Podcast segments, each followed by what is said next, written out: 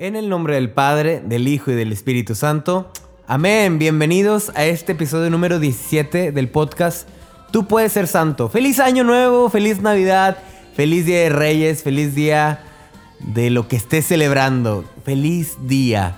Me da mucha alegría, la verdad, volver, aunque fueron nada más dos, tres semanas de vacaciones, pero sí me faltó, la verdad, hacer un episodio del podcast y estoy muy muy contento por el último episodio que tuvimos con Monseñor Eugenio, que fue una bendición, que la verdad me encantó. Si no lo has escuchado, te recomiendo muchísimo que vayas a escucharlo. Si eres completamente nuevo aquí, pues te sugiero que vayas escuchando los anteriores para que te vayas centrando en este contexto. No tienen conexiones, puedes escuchar el que más te guste, el que más te interese y lo único que necesitas es sentarte, escucharlo y poner mucha atención.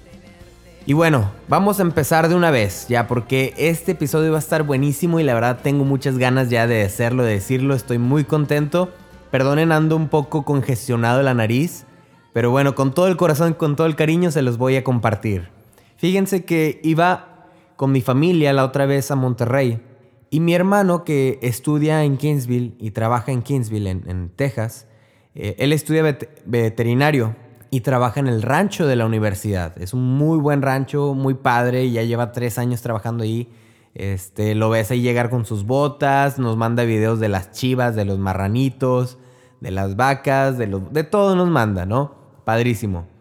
Pero entonces nos iba platicando y yo iba manejando ese día y entonces empezó a hablar del ganado que hay ahí en el rancho, que hay vacas, de esto y lo otro, que unas estaban preñadas y de entre todo mencionó que hay un burro en medio de todas. Y yo que iba manejando me quedé pensando, ¿qué va a ser un burro ahí, no? Pues yo a lo mejor como tú tengo la idea de que el burro es un animal, pues muy burro, ¿eh? no, o sea, sí, tal cual la palabra, ¿no? Nosotros nos utilizamos para decir burro cuando alguien a lo mejor este, no está bien, cuando, tú sabes, ¿no? Tú entiendes. Cuando es muy inútil, etcétera, ¿no? Entonces yo pensaba que el burro pues era simplemente para transportar o no sé, muy inútil, la verdad, yo en mi inocencia. Y cuando viene la sorpresa que mi hermano empieza a contar de esto y dice que el burro protege a las vacas, protege a las vacas, especialmente si hay una vaca que está preñada o acaba de parir, el burro va a estar ahí defendiéndola a capa y espada. Ah, ¿verdad? ¿Te la imaginabas esa? Yo ni la sabía. De hecho, me puse a investigar aquí en la computadora funciones del burro actualmente, ¿no? Y me salieron transporte con rebaños, labores agrícolas, cargar hierba, cargar leña, agua, piedras, pasto, cargar eh, heno, transporte en carro, hacer girar las ruedas, pero ninguno menciona que es un protector. Nadie menciona, solamente me encontré muy pocos artículos donde mencionan que el burro también es muy buen protector. ¿Tú sabías eso del burro? ¿Tú conocías que el burro tú lo pones en medio del ganado y así venga un coyote, venga un tlacuache, venga lo que sea que venga, un lobo, el burro va a proteger a la vaca. Va a proteger a la res que está o está preñada o se está embarazada o apenas va a dar luz. Y si ya dio a luz, va a proteger al bebé y a la mamá. Qué impresionante es esto del burro, ¿no? Y a mí, yo que iba manejando, me quedé, no, no porque yo se burro, sino porque dije, wow, qué interesante que muchas veces nosotros pensamos el burro era simplemente para ciertas cosas, para cierto propósito, y resulta que puede ser algo totalmente diferente para lo que todos creen que fue creado. Ah, ¿verdad? Pues así tú también. No eres burro, no eres burra, pero puedes aspirar para más. No solamente para lo que tú crees que fuiste creado, no solamente para lo que los demás creen que es tu propósito, puedes aspirar a más, a más. Y hablaba del burro precisamente porque estamos a principio de año, ¿verdad? Y nos establecemos ciertos propósitos, ¿no? Que ya sea ir al gimnasio, que hacer dieta, bla, bla, bla, que empezar a ir a la misa, en fin, infinidad de propósitos, ¿no? Pero ¿cuál es tu verdadero propósito en la vida? A lo mejor vas a ir al gym y vas a fallar en, no sé, tres semanas. Y luego, o a lo mejor vas a hacer la dieta y ya, vas a un día, vas a comer tacos, vas a caer y ya, se te acabó tu propósito de dieta. ¿Y qué sigue? ¿Cuál es el verdadero propósito por el cual tú estás aquí? Wow, esa es una pregunta muy fuerte, ¿verdad? Pero los propósitos de año nuevo, qué padre, sí, yupi yupi. Pero no solamente tienen que durar el año. Te puedes hacer un propósito ya sea el primero de enero o el 31 de diciembre y va a tener la misma validez. Porque tus propósitos son para tu vida, no con un límite de tiempo. Ponte un propósito para tu vida, no para el año solamente 2020. Con esto me acordé de, de una historia que escuché de un hombre, eh, un hombre de China, muy trágica porque este hombre se llamaba Ji Tianchang, algo así. Era un hombre, un hombre ejemplar, era doctor, eh, era un cristiano respetable, era líder de su comunidad. Este, era un doctor que ayudaba a los pobres, los atendía gratis. O sea, era un ejemplo totalmente de un buen cristiano. Tanto en el ámbito profesional como en el ámbito espiritual. Iba a misa todos los domingos, creo que hasta iba a misa entre semana. Total, era una persona ejemplar. Y de repente este hombre se enfermó de algo del estómago, algo muy agresivo. Y la única manera en la que lo podían tratar era a través de algo que se llama opio. Si tú no sabes lo que es el opio, el opio es una droga. Es una droga medicinal.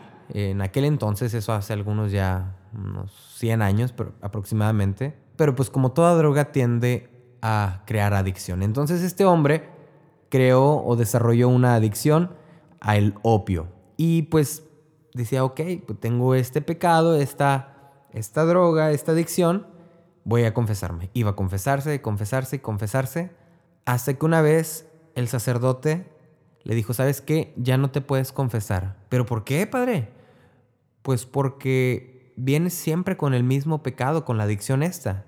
No, no cambias, no nada. ¿Sabes qué? De ahora en adelante no te voy a permitir que vuelvas a venir a confesarte. O más bien no te voy a dar la absolución a menos de que ya dejes de hacer eso. Una, qué mal. O sea, qué mal porque a lo mejor en ese entonces no se sabía que las, adicciones no solamente es cuestión de pecado, sino también es una cuestión de salud, una enfermedad. Y la otra es que de alguien que tenía tanto potencial, tanto propósito en su vida, se le haya terminado simplemente por una adicción, por algo que ni él pidió. O sea, no fue que él buscara estas drogas y lo que tú quieras. Se enfermó del estómago. Se enfermó del estómago y le tenía que tomar esta droga para, para curarse. Se curó, pero desarrolló una adicción. Y tú dices, chihuahuas, o sea, si tan solo el Señor lo hubiera curado de otra manera, si tan solo a lo mejor no hubiera tenido que desarrollar esa adicción, esta persona a lo mejor ahorita sería, eh, ganaría premio Nobel o lo que tú quieras. Si tan solo el Señor le hubiera quitado ese obstáculo. Si tan solo hubiera pasado eso. Hubiera sido alguien diferente, hubiéramos tenido otra historia completamente diferente. Y dices, híjole, entonces, ¿qué hago yo con los obstáculos que se me presentan? ¿Qué hago yo cuando, cuando voy súper bien en mi, en mi inicio de año y de repente me llega el primer propósito y ya fallé. Me recordaba mucho al pasaje de Jeremías, te lo voy a leer textual. El Señor le habló a Jeremías y le dice, baja ahora mismo al taller del alfarero y ahí te haré escuchar mis palabras. Entonces yo bajé al taller del alfarero mientras él trabajaba en el torno. Y cuando la vasija que estaba haciendo le salía mal, como suele pasar con la arcilla en manos del alfarero, él volvía a hacer otra, según le parecía mejor. Y entonces el Señor me habló con estos términos. ¿No puedo yo tratarlos ustedes, casa de Israel, como ese alfarero? Sí, como la arcilla en la mano del alfarero. Así estás tú en mi mano, así están ustedes en mi mano, casa de Israel. ¿Qué hacemos cuando caemos después de que nos hemos puesto nuestro primer propósito. Te das por vencido, sigues adelante con tu propósito, te haces un propósito más fácil, una meta más, más fácil. ¿Cuál es tu solución? Yo creo que esta, este pasaje es ideal, ideal para, el inicio de año. Ahorita tenemos todos las ganas padrísimas, la energía, de hacer algo diferente en este año. Y qué padre, adelante, te, yo te exhorto a que lo hagas. Pero ¿qué va a pasar en unos dos, tres meses más cuando a lo mejor varias de las metas que te propusiste no salgan como tú lo pensabas? No, no, no quiero que pienses que soy negativo. Hay estadísticas, estadísticas donde el 8%, el 16% de las personas que se hacen los propósitos lo dejan de hacer a la primera semana. Y otro porcentaje lo deja de hacer al mes. Y solamente un muy poco porcentaje lo hacen todo el año. Y es que yo no quiero que te enfoques en ser ese porcentaje que logra hacerlo en un año. Yo no quiero que solamente lo hagas en un año. Yo quiero que seas de ese porcentaje que falló a la primera semana, pero que pudo levantarse y pudo volverse a poner esa meta. Y aunque a lo mejor hasta noviembre lograste hacer bien el gimnasio, lo que tú quieras, y empezar en noviembre empezaste, eh, diciembre, enero, febrero y ya le seguiste. ¡Qué padre! O sea, lo que no quiero es que pienses que tienes un tiempo límite, que tienes un contrarreloj que te va diciendo. Y que si fallaste ya en los primeros meses, quiere decir que ya fallaste en todo el año. No es así. No es así. El Señor te moldea y te vuelve a hacer. Me acuerdo mucho del pasaje ya cuando Jesús resucitó y que se le aparece a los apóstoles. Juan dice, miren, es el Señor que está a la orilla del mar, ¿no? Y Pedro lo ve y se baja en la barca y va en friega hasta la orilla del mar. Ya después los demás llegan y encuentran una, una fogata y encuentran a Jesús y a Pedro platicando. Y cuando le hace esta pregunta que todo mundo conocemos, todos, todos pensamos, ¿qué le dijo Jesús a, a Pedro? ¿Qué fue lo que le preguntó? Y todos decimos, Pedro, ¿me amas? ay, sí, qué padre. Pero en realidad se nos pasa, yo creo que porque siempre le decimos Pedro, pero jamás le dijo Pedro, le dijo Simón. Y esto no sé si ya te lo conté alguna vez o no, pero te lo vuelvo a repetir. Simón significa caña quebradiza. Pedro significa exactamente roca, roca piedra. Simón significa caña quebradiza. Cuando el Señor le hablaba a Pedro, no quería hablar meramente con Pedro Roca, con la persona fuerte, quería hablar con Simón, con la caña quebradiza, con aquel que le falló y que lo negó tres veces. Quería hablar con él. Así el Señor también quiere hablar con tu Simón. Cada vez que te caes, cada vez que esta meta que te propusiste no salió como le esperabas, preséntate ante el Señor como Simón. Hola Señor, soy Simón otra vez. Y y bueno, tú eres mi alfarero, aquí estoy. Eh, decía un amigo muy, muy, muy querido, Juanjo, eh, del Ministerio de Gesed, que pasó por una enfermedad y bueno, él contaba también este pasaje y decía, hay que ser como ese barro, aguadito y dando vueltas.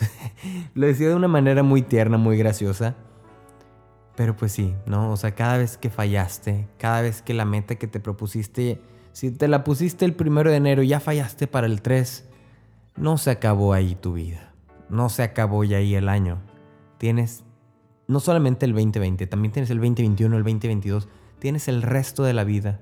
Tienes un día más cada vez para volver a intentarlo.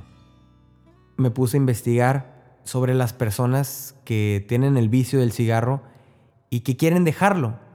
Y ahí entre todas me encontré un artículo muy interesante de unas recomendaciones que se hacen para la gente que recae. O sea, a la gente que ya dijo, ya dejé el cigarro, pero cayó. Entonces, ¿qué es lo que se les recomienda? No te lo recomiendo porque te diga que tú fumes o algo. Te paso estos consejos porque de alguna manera los vas a poder aplicar cuando caigas, cuando no cumplas tu propósito, cuando te Pedro te vuelvas a convertir en Simón. Pues entonces piensa en esto. Vuelve a dejar de fumar de inmediato. Si compró una cajetilla de cigarros, destruye el resto.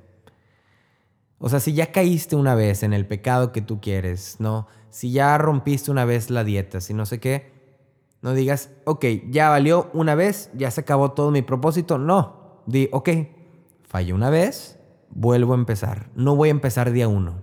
No, síguele, síguele. Si ya ibas en el día 20 y caíste, bueno, día 21 con una caída.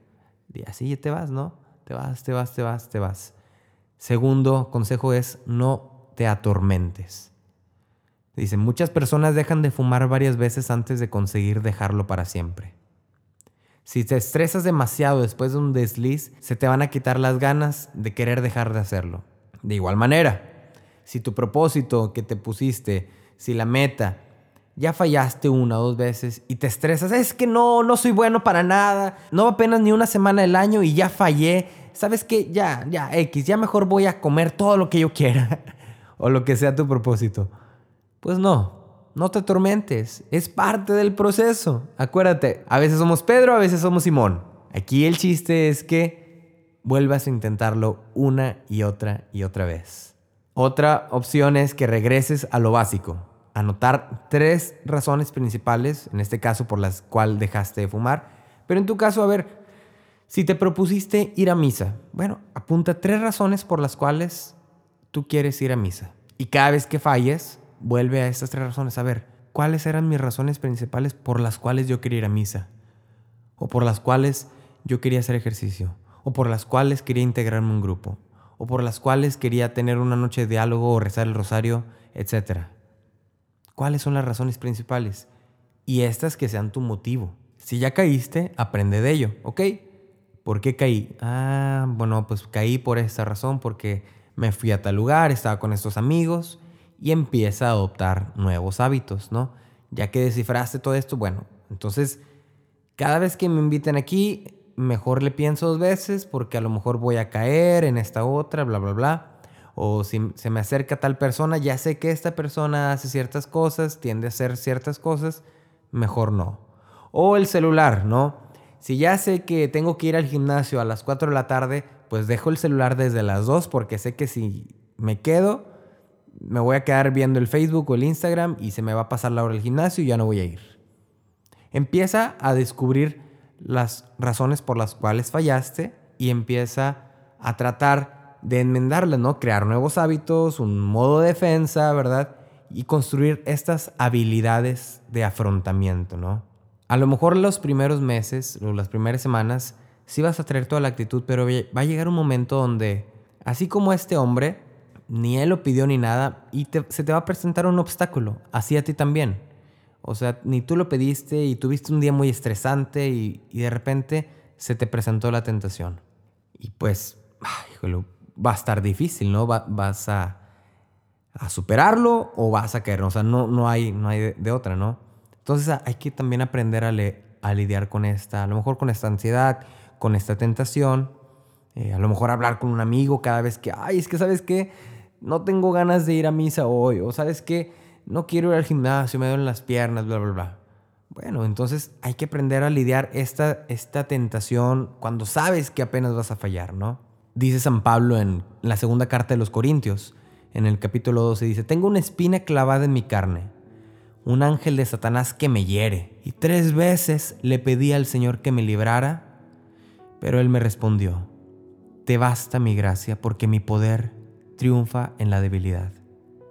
Dice, más bien me gloriaré de todo corazón en mi debilidad para que resida en mí el poder de Cristo. Por eso me complazco en mi debilidad, en los oprobios, en las privaciones, en las persecuciones y en las angustias soportadas por el amor de Cristo. Porque cuando soy débil, entonces soy fuerte.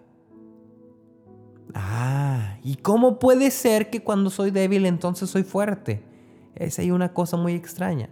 Pues dice San Pablo, porque el Señor se muestra presente en tu debilidad. Ahí está el Señor contigo. Es el que te hace levantarte. Es el Señor el que te pregunta, Simón, ¿me amas? Es el Señor. Esa es la fuerza en la debilidad. Esa es la gracia. Cuando soy débil, entonces soy fuerte, dice San Pablo. Otra cosa que leí es que mucha gente falla porque los propósitos que se ponen son metas muy altas o propósitos que todo el mundo quiere y tú también entraste. Como este burrito, no solamente sirves para cargar cosas, fuiste hecho para más. Tienes infinidad de propósitos que te puedes poner en la vida. No tienen que ser los más grandes, no tienen que ser los más populares, Empieza por cosas muy simples. Como lo hablamos en otros episodios, hay grandeza en ti. La infinidad de Dios habita en ti y tú puedes apelar a esa infinidad de Dios.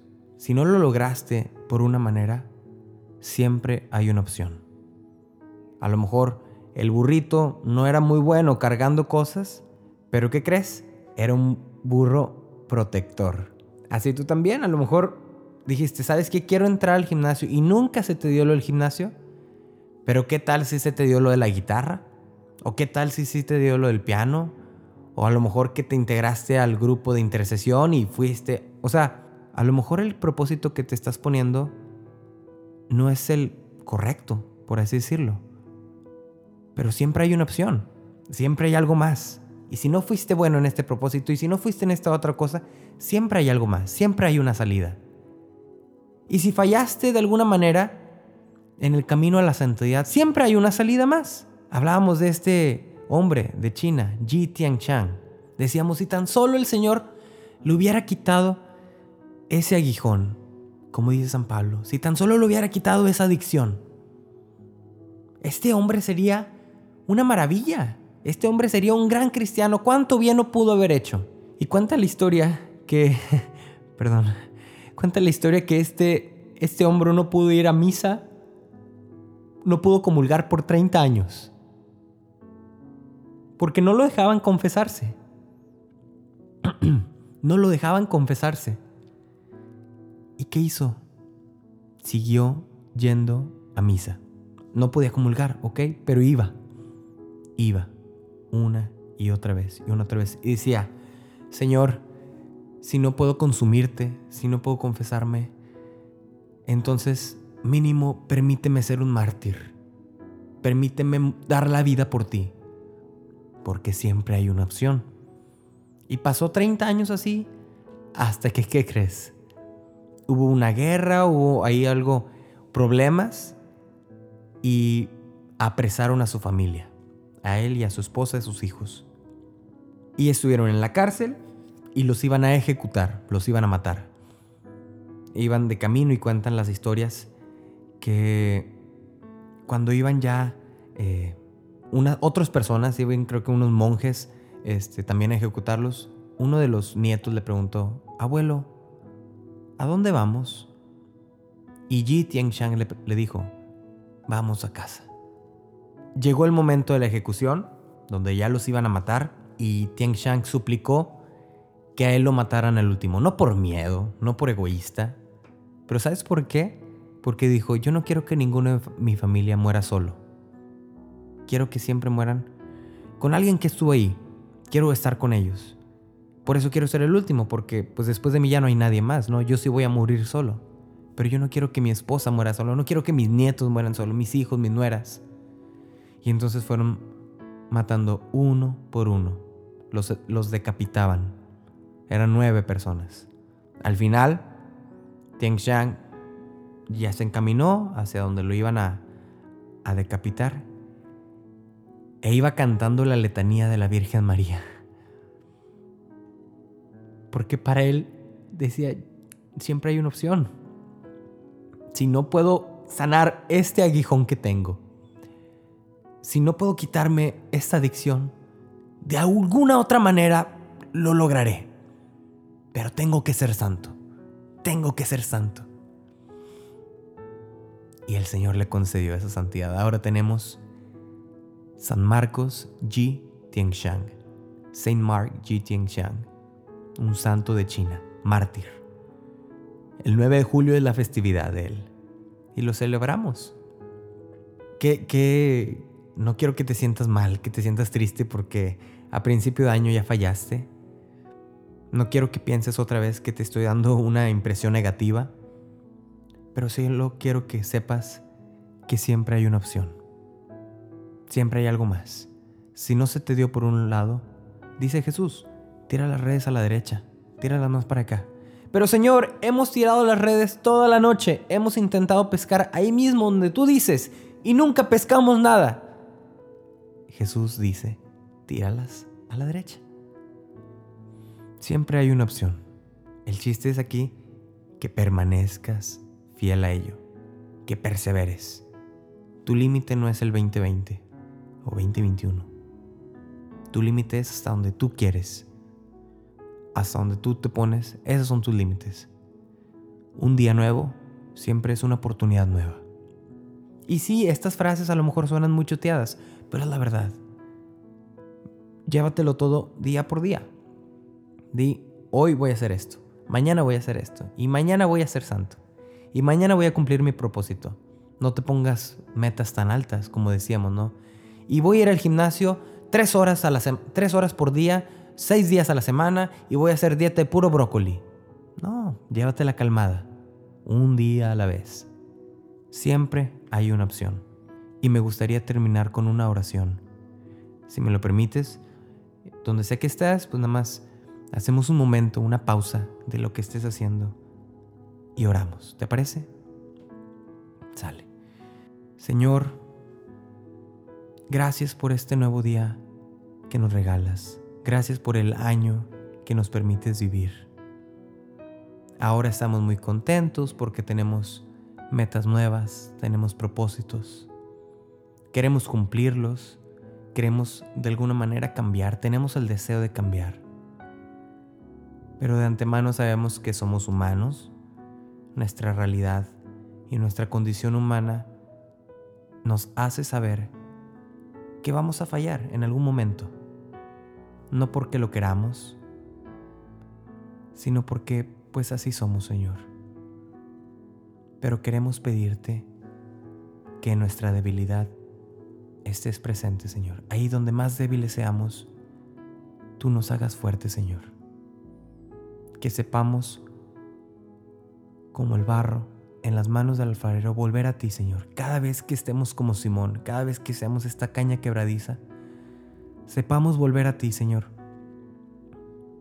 Y presentarnos dispuestos, dóciles a ser cambiados por ti, a que rompas lo que ya tengamos construido, a que nos despojes de aquello que a lo mejor apreciamos mucho, pero que no nos está ayudando para el camino a la santidad.